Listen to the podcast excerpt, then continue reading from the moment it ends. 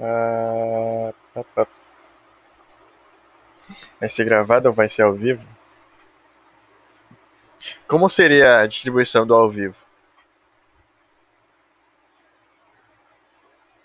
Distribuição do ao vivo? É.